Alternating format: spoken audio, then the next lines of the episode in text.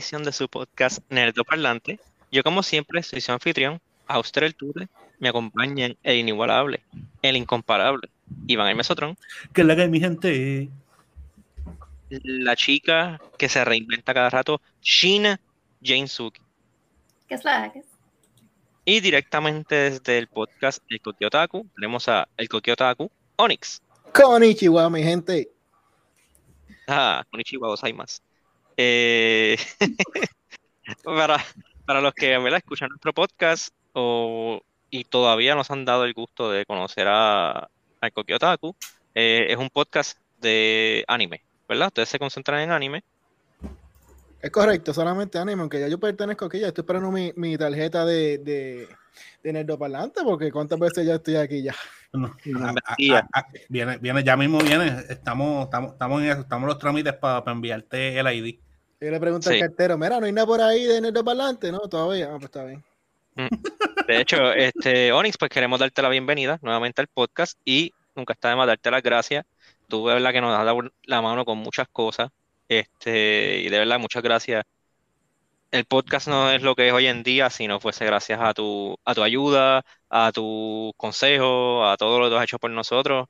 De verdad que se te agradece un millón. ¿Qué va a hacer? Gracias a ustedes por aceptarme a mí, bien- hacerme bienvenido en esta familia, porque es que así que se sobrevive en esto, en familia.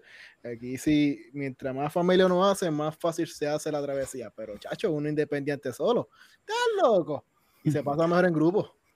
Si, si, tú, si tú supieras que sinceramente una de las cosas que más me ha gustado o más me ha sorprendido de, eh, de la comunidad de podcast de podcasters en, en general, de la gente que genera contenido, es que todo el mundo tiende a ser como que, esa es como que la actitud en general, como que no es una actitud de competencia, es una actitud, es como que bien de, de hermandad, como que "Ah, aquí estamos todos para Sí. compartir y para pasarla bien.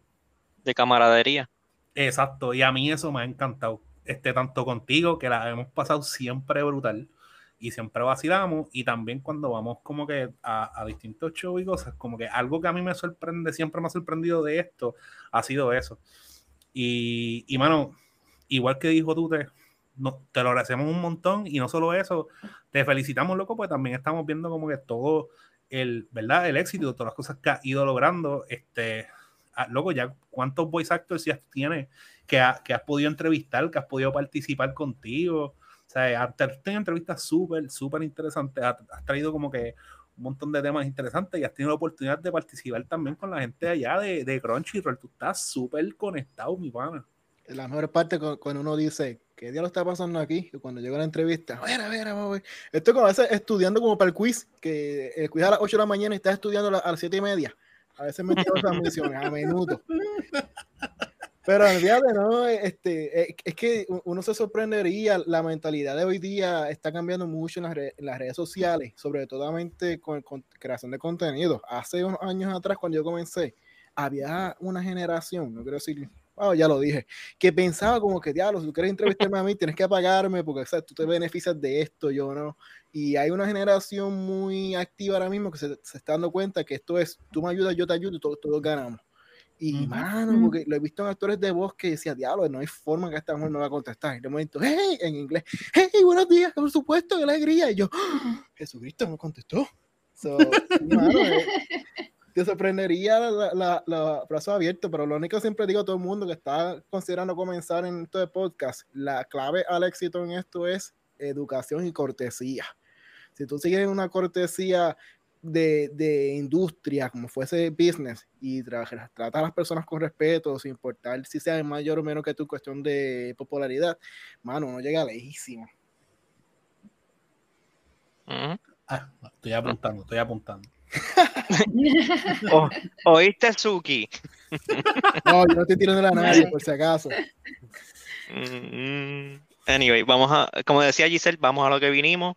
Vamos a hablar de la película de Shin Kamen Rider. Eh, gracias a, indirectamente gracias a Kokiotaku y gracias a la gente de Luzca Films que nos dio la oportunidad de participar de la premiere de Shin Kamen Rider. Eh, la película es un reboot de la clásica serie Kamen Rider eh, que se produce para celebrar su 50 aniversario. O sea, esto lleva tiempo. Por lo que Mesotron tuvo la oportunidad de ver la película y, y Onyx. eh, Kamen Rider, ¿verdad? Yo hice research, porque realmente no sé mucho, pero por lo que he visto en cuestión de, del impacto cultural y de la longevidad, que es bien importante, lo que veo Kamen Rider es como quien dice el Doctor Who de Japón, que es algo que llevan, bueno, 50 años, 50 años corriendo, está constantemente como que activa la, la, la serie, la franquicia, y se pasa reinventando y traen un Kamen Rider nuevo y cuando yo lo vi, yo, ah, este es Kamen Rider. El pasa es que siempre lo, he visto en varias, en varias cosas porque está en, all over the place, pero no le había puesto un nombre al rostro que, ¿verdad? Que él tiene el casco este que parece, realmente parece una mosca. Eh, pero ya como que, ah, pues Kamen Rider ahora viene en 2023 con una nueva película. Eh, por lo que veo es eh, un estudio está haciendo esto, que fueron los mismos que produjeron Shin Godzilla, una de, Evangelion nueva, Shin Ultraman, ahora vienen con Shin Kamen Rider, que se atrasó, porque pues la pandemia atrasó todo, y ahora por fin en el 2023 pues ya salió en Japón y ahora viene para, para el occidente. Eh, eso nada, sin más preámbulo, porque sigo aquí introduciendo a Kamen Rider, Onyx, eh, Mesotron, el foro suyo, qué opinaron de la película y de Kamen Rider como tal spoiler free, por favor, ya que pues, vamos a darle oportunidad a la gente que, que la quiera ver. Que va de pues, comienza se dé el esta gusto semana. de verla. Arranca Sí, esta va. semana en- a partir de julio 6 en los cines de Puerto Rico. Eso es correcto. O- y ahorita, ahorita confirmo cuáles son, pues que son unos cines específicos, aun- aunque obviamente solamente tenemos a Caribbean Cinemas, pero unos cines específicos entre Caribbean Cinemas. Este, pues, mano, sinceramente yo no seguía o no sigo, la verdad es que no, no sigo lo que es Kamen Rider. So, no sabía qué esperar. Yo fui esperando, literalmente yo estaba esperando como un live action de un anime. Este, y tengo que decir que me sorprendió un poco porque me encontré con la versión sangrienta de una película de Power Rangers. Ok, ok, fair enough.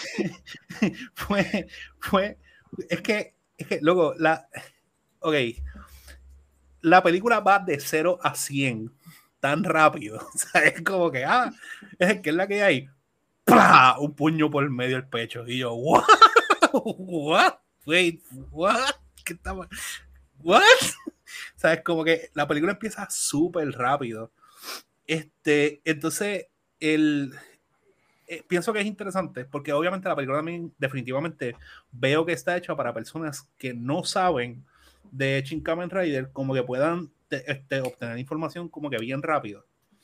Es como un, un jumping on point. Exacto. So, estamos hablando de los primeros 5 a 10 minutos.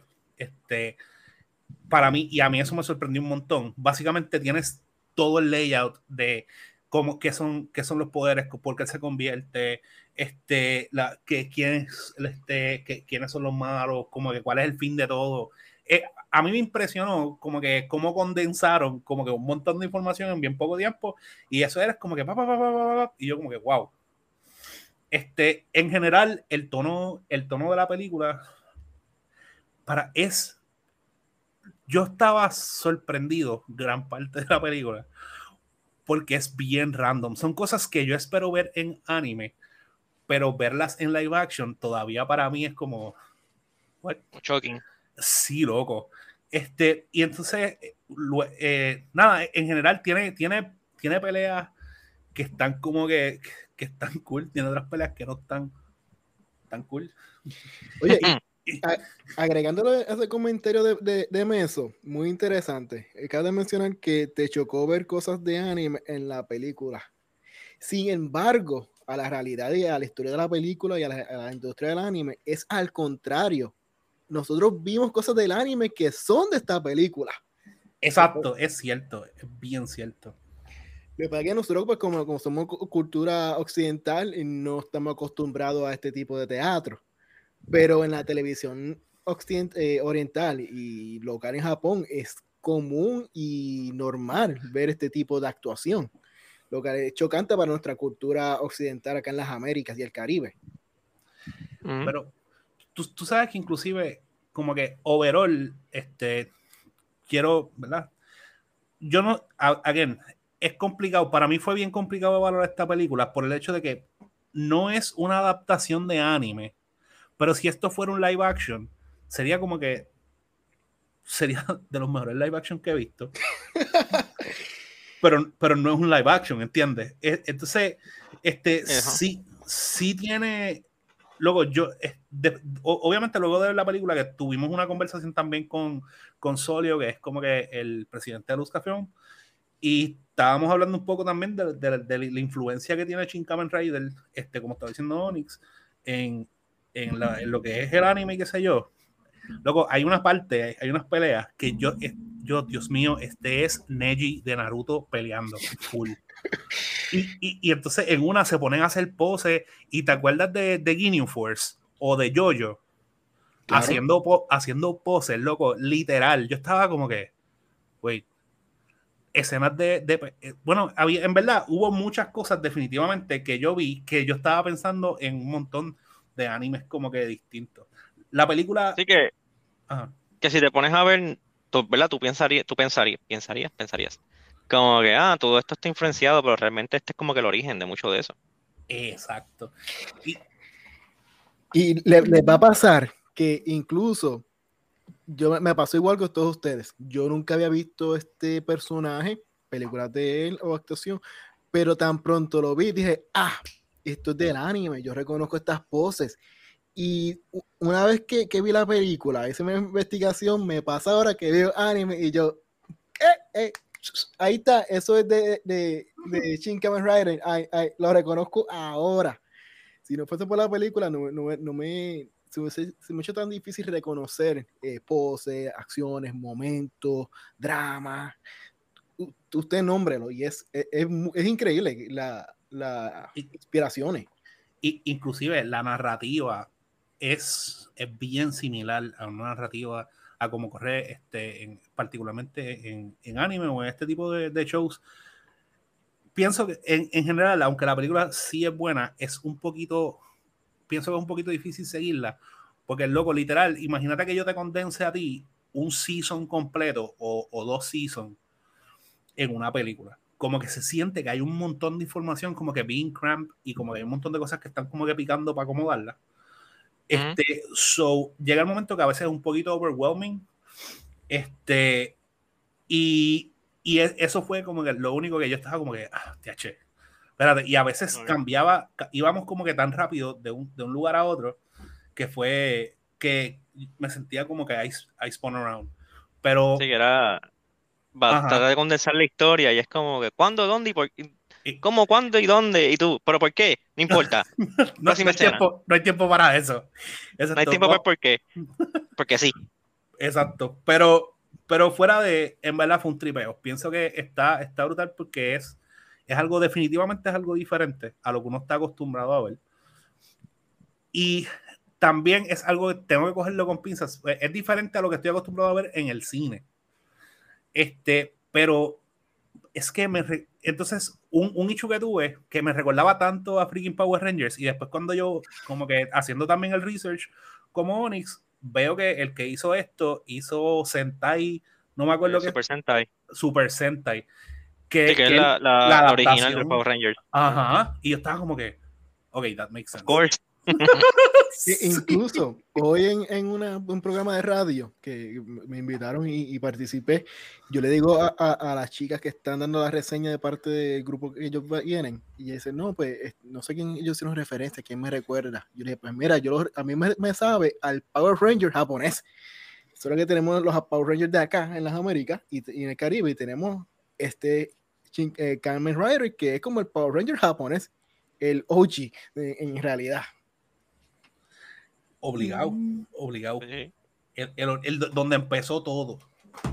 Este, pregunta que le hago, porque ¿verdad? No, no he tenido, no he estado expuesto realmente a Kamen Rider. Sí sé que Kamen Rider, ¿verdad? El nombre lo dice. Él pues usa una motora. ¿Qué tan integral es la motora al personaje? Si es solamente su método de transporte o, o hace más cosas con la motora la, la, motor, la motora es como su sword, o sea, su sword en el sentido como, como los Power Rangers, porque no solamente es un método de transporte, él la utiliza para, para varias cosas, como que la motora puede hacer dos o tres cositas este, interesantes también. Ok, eso es como que su batimóvil, por así decirlo. Eh, ah, diste, diste en el clavo. Es como que literal es eso, es como, es como su batimóvil. Como que sí es un método de transporte que está cool, pero también tiene como que otras funcionalidades. Ok, cool.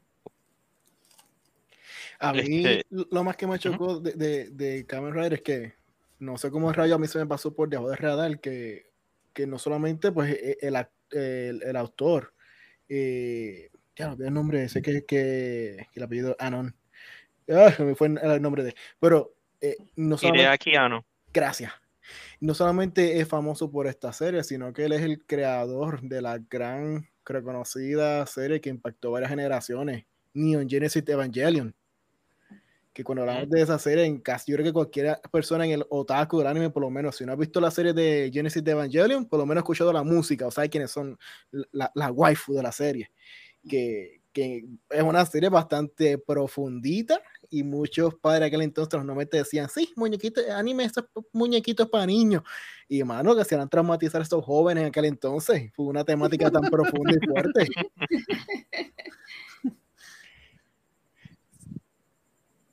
Eh, pregunta que le hago, ya que lo han mencionado más o menos y ya que hemos tocado Evangelion, por ejemplo, lo que acaba de decir Onyx, que pues para traumatizar a la juventud, Power Rangers, ¿qué ustedes entienden que sería ese público al que va dirigido Shin Kamen Rider?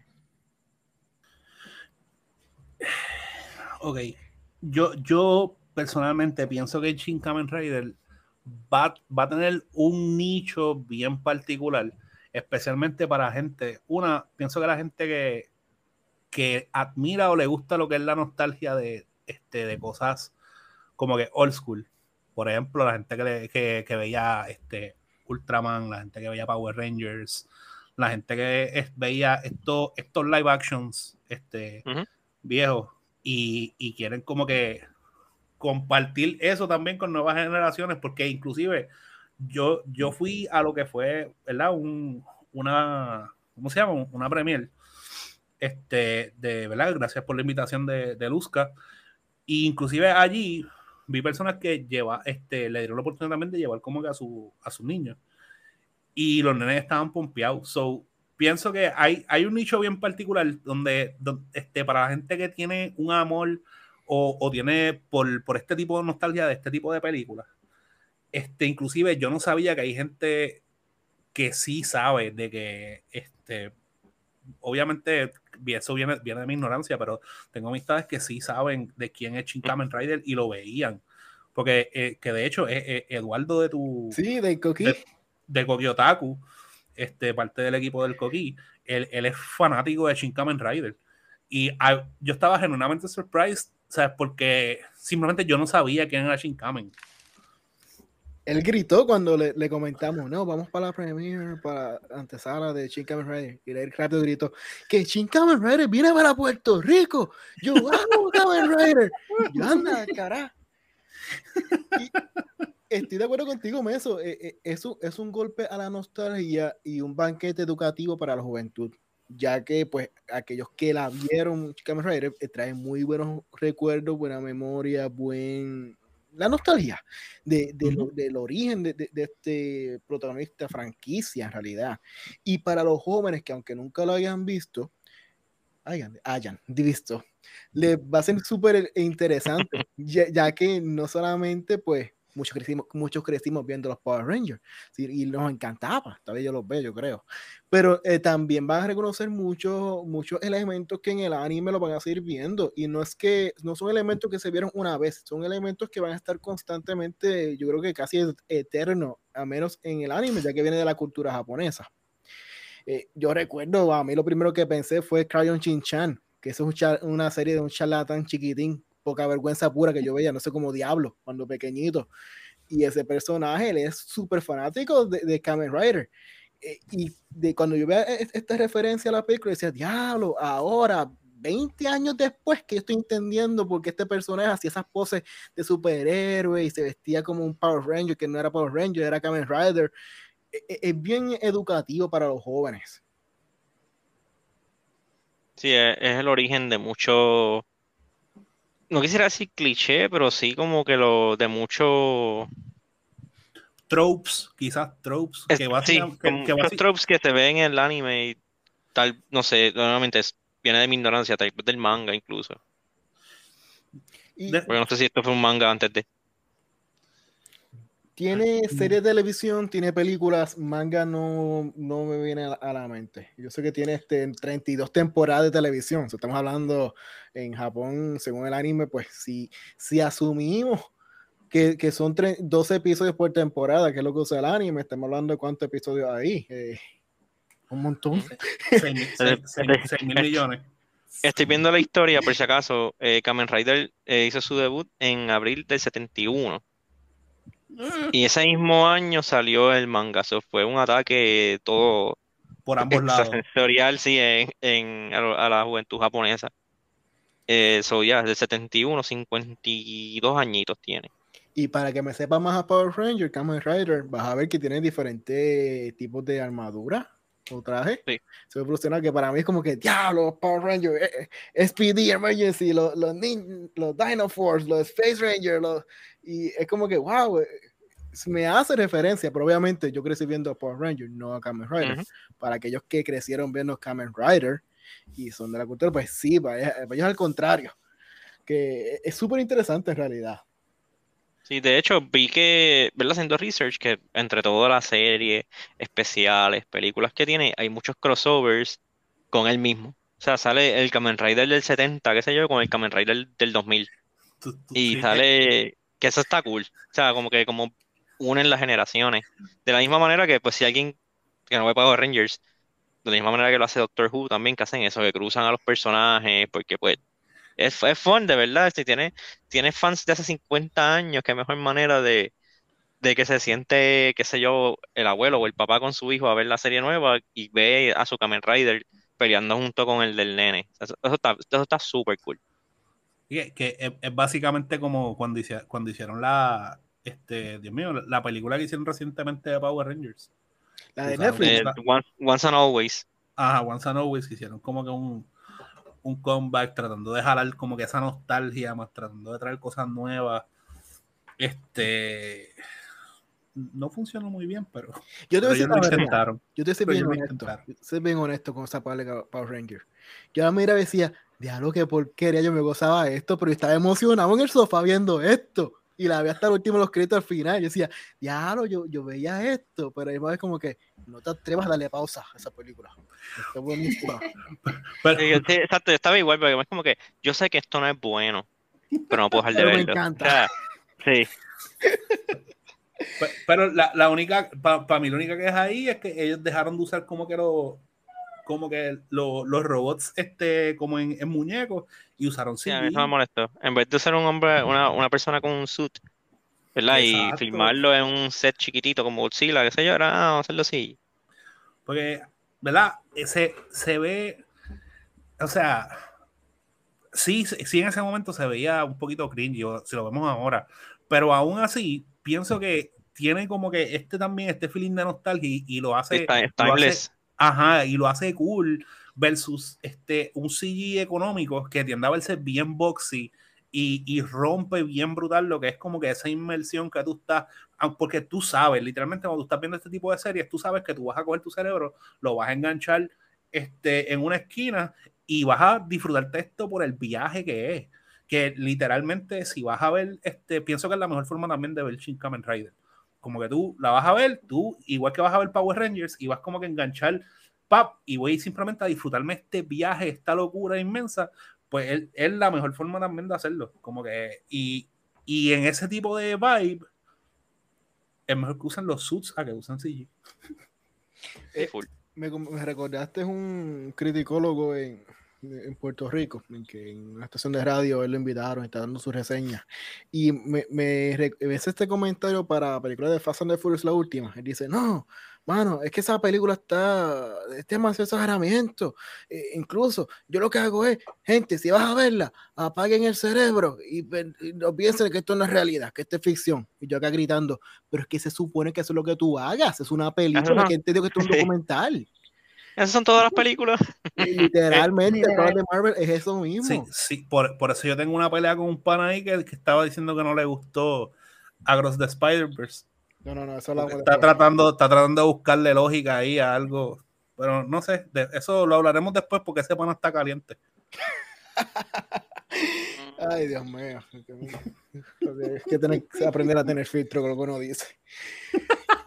Pero, o sea, pero espérate, espérate, espérate. Ese pana que va a ser, no va a ser nombrado. Él no le gustó. No es que dice que la uno estuvo Dice, dice, dice que pasó, pasó algo que le dañó toda la película. toda la película. Yo de ahora en adelante le diré al cartero, pues mira, no te puedo preguntar por la tarjeta, ya sé que no va a llegar, tranquilo, síguelo con calma.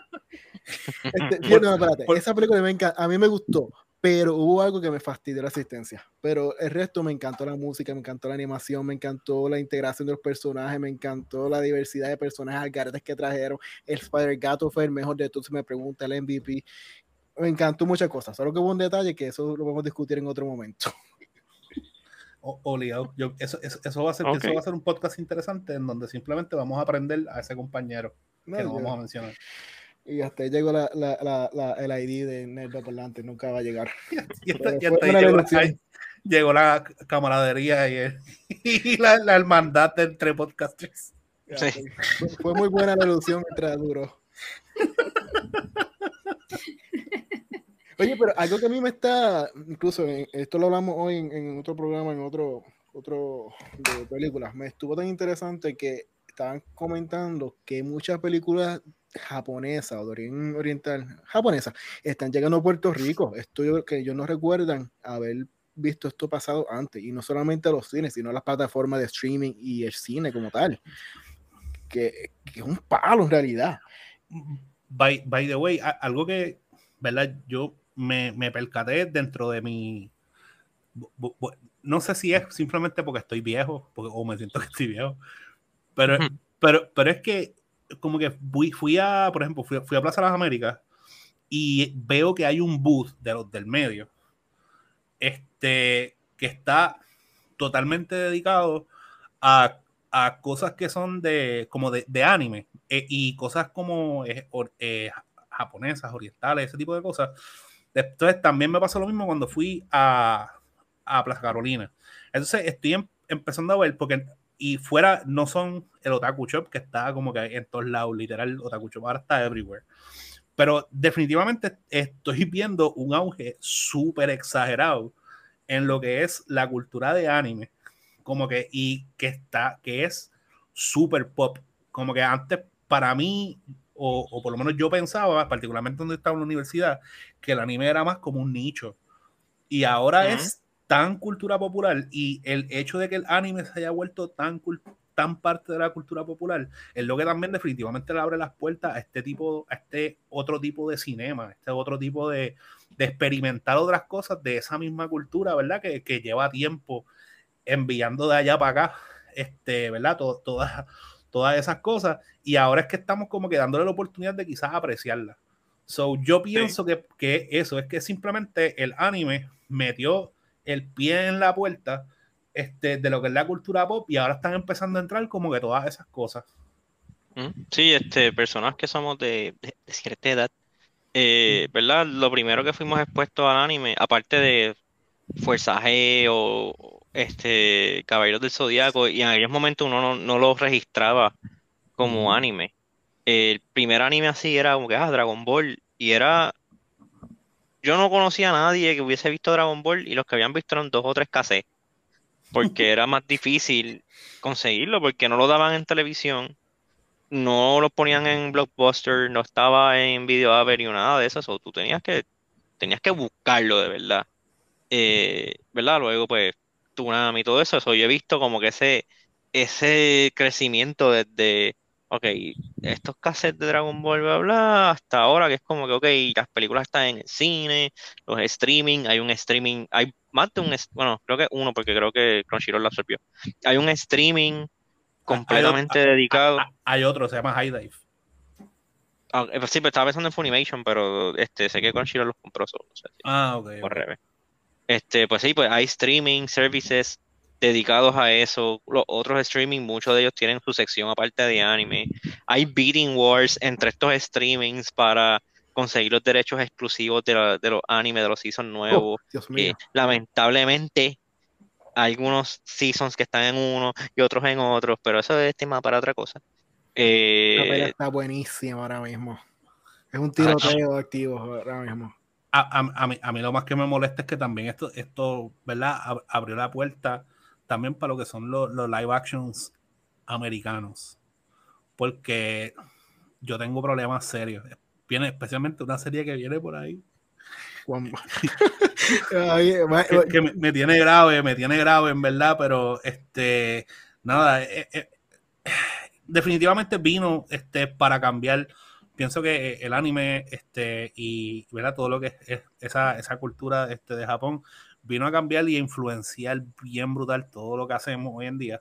Este, porque no solamente, loco, no solamente eso, ahora no sé si ustedes, no sé si a ustedes les ha pasado, pero ustedes se han dado cuenta que cada vez abren como que más ramen shops, noodle shops, este, sitios como Boba. que con, con a Sí, sí. boba, como que es, es all over the place. A- a- digo, también yo, yo creo que además del anime, BTS ayudó un montón, pero pues, Oh, Dios mío. No, pero es- es- es que- pero tal vez esa música no hubiese pegado como ha pegado sin el anime.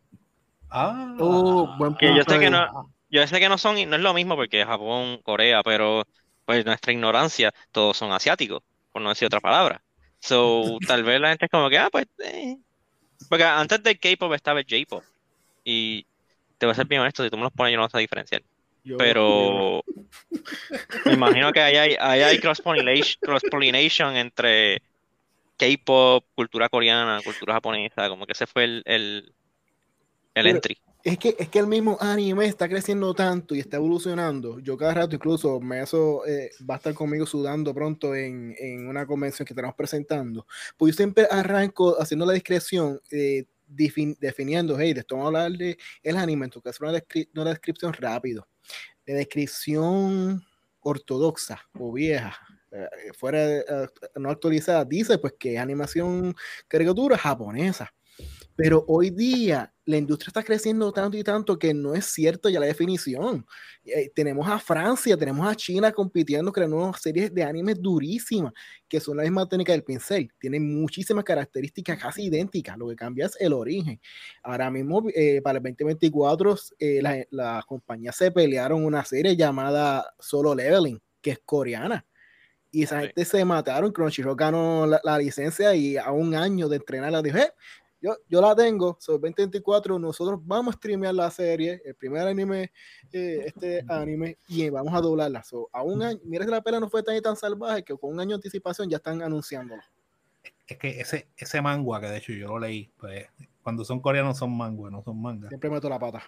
Sí, pues lo, ese, ese manga está espectacular. De, quiero que lo sepan. eh, lamentablemente el, el escritor original falleció. Este, continuaron la serie y no es tan buena a la original. Pero siempre hay esperanza. sí, pero lo que, eh, pero eh, en verdad es nada. eh, En verdad para mí también sigue siendo, no deja de ser como impresionante el, el impacto que tenemos hoy en día. Por eso. Miren si el anime no está creciendo tanto. eh, literalmente hoy 5 de julio, acaba, perdón, dije la fecha, que eso no debía, mala mía. Eh, durante del primero de julio al 4 de julio se celebró el, el Anime Expo en Los Ángeles. Adivinen el número de attendees, de personas que atendieron por batch únicamente, no que volvieron a entrar, sino gente que en cantidad de batches saben que entraron eh, por, por computadora. ¿Cuánto? Adivinen, traten de adivinar. Eso no fueron, eso no fueron 80 mil que tuvieron que, que trancar el... No, estás corto. Dice, todo el weekend un solo día.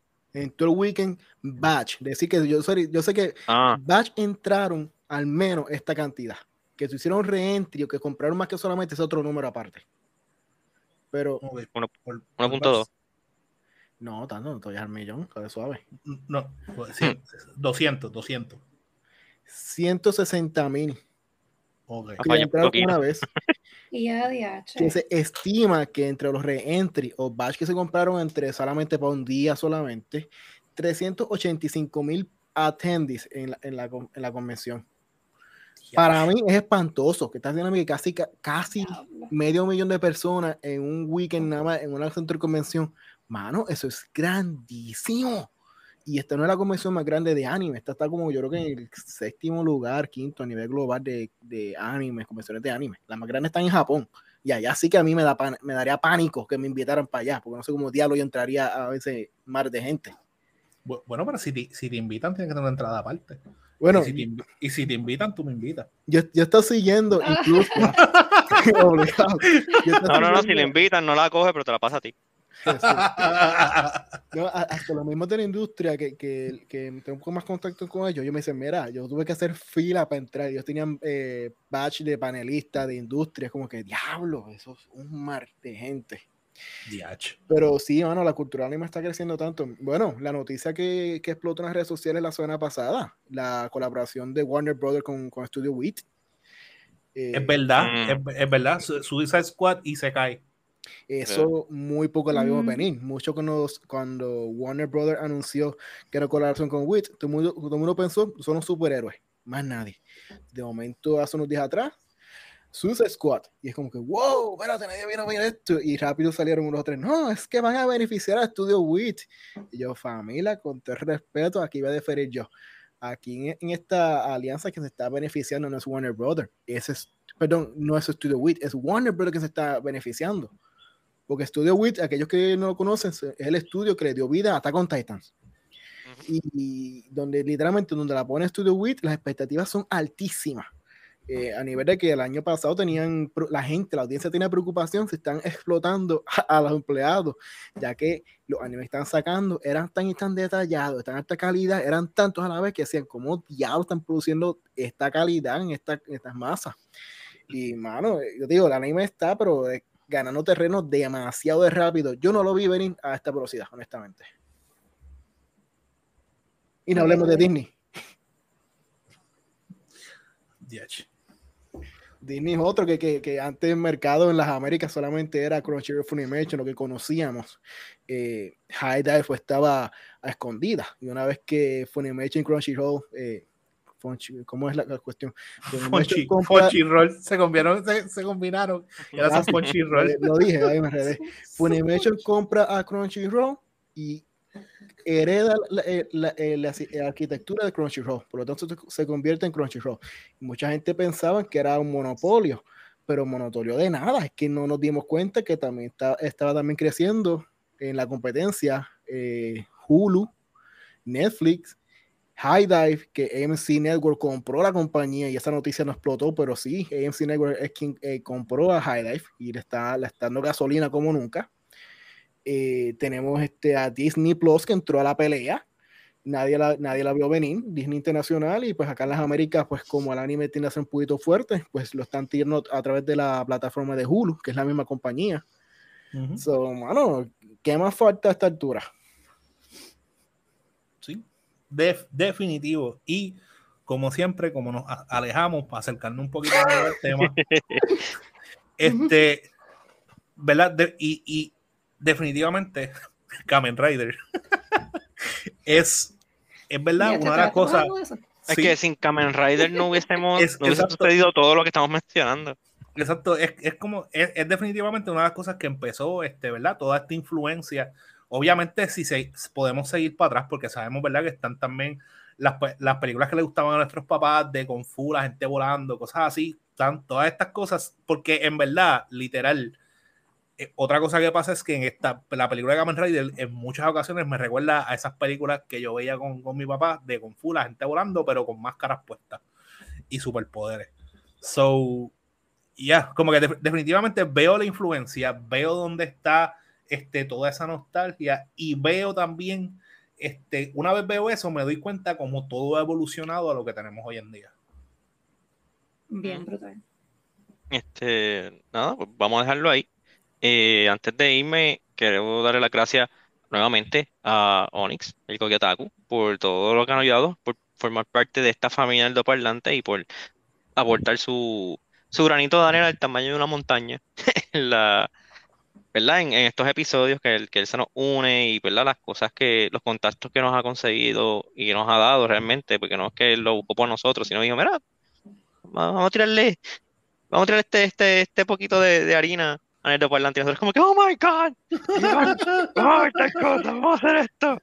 Este, so, nada, muchas gracias, Onyx. Tenemos que da- darle gracias a la gente de Luzca Films que nos dieron la oportunidad de ir a la, a la premier. Eh, que de verdad, mucho éxito. Eh, la película se estrena el 6 de julio en los cines de Puerto Rico. Ya va a estar solamente en tres salas: en Plaza del Sol, Plaza Las Américas y en Montelledra. So, verifiquen la, la, Tanda. y vayan a la que más le convenga. Eh, por lo que entiendo, es una experiencia que no la, no, la- no la han tenido anteriormente en el cine y tal, quién sabe si la van a tener. So, aprovechen y vayan, apoyen esto, ya que si esto le, si les interesa que traigan más cosas de Japón a Puerto Rico a ese nivel de cine, pues hay que apoyar lo que, vi- lo que viene. ¿Puedo agre- agregar otro cine? Va a estar en Plaza Las Américas, según Twitter. Estoy buscando en Twitter en la página de Luzca Film Fest. Eh, Plaza Las Américas, Plaza Escorial, Plaza del Sur, Western Plaza, Ponce Town, Montelledra y Arecibo. Ah, pues bien, pues CaribbeanCinema.com me mintió. ¿En serio? Por lo menos Mira, me miente. Sí, Qué eso, feo. eso, eso yo, yo entré también y, y Luz Café, eso fue, lo posteó de que ahorita. Ah, pues ya saben, no le dan caso a Caribbean Cinema, los Films son los duros, lo mantienen al tanto. wow. A la larga va a comprar la taquilla de un Caribbean Cinemas. ¿O qué rayo? sí, obligado, como que te, vas a terminar allá, pero oriéntate acá. No, pero parte de la experiencia de verla en cine es que vas a estar en familia, familia entre ge- gente fanática de esta cultura y no hay nada mejor que estar entre gente que comparte esas características, características contigo, que tú ves un loco y dices ¡wow! y tú quieres gritar y de momento sale uno atrás de ti ¡wow! Créeme, se convierten casi en eventos deportivos estas películas, así que no se, van a- no se pierdan esta eh, Esta experiencia. oportunidad. Definitivo. Pues nada, se me cuidan, se portan bien. Nos vemos. Bye. Sayonara. Bye. Thank you.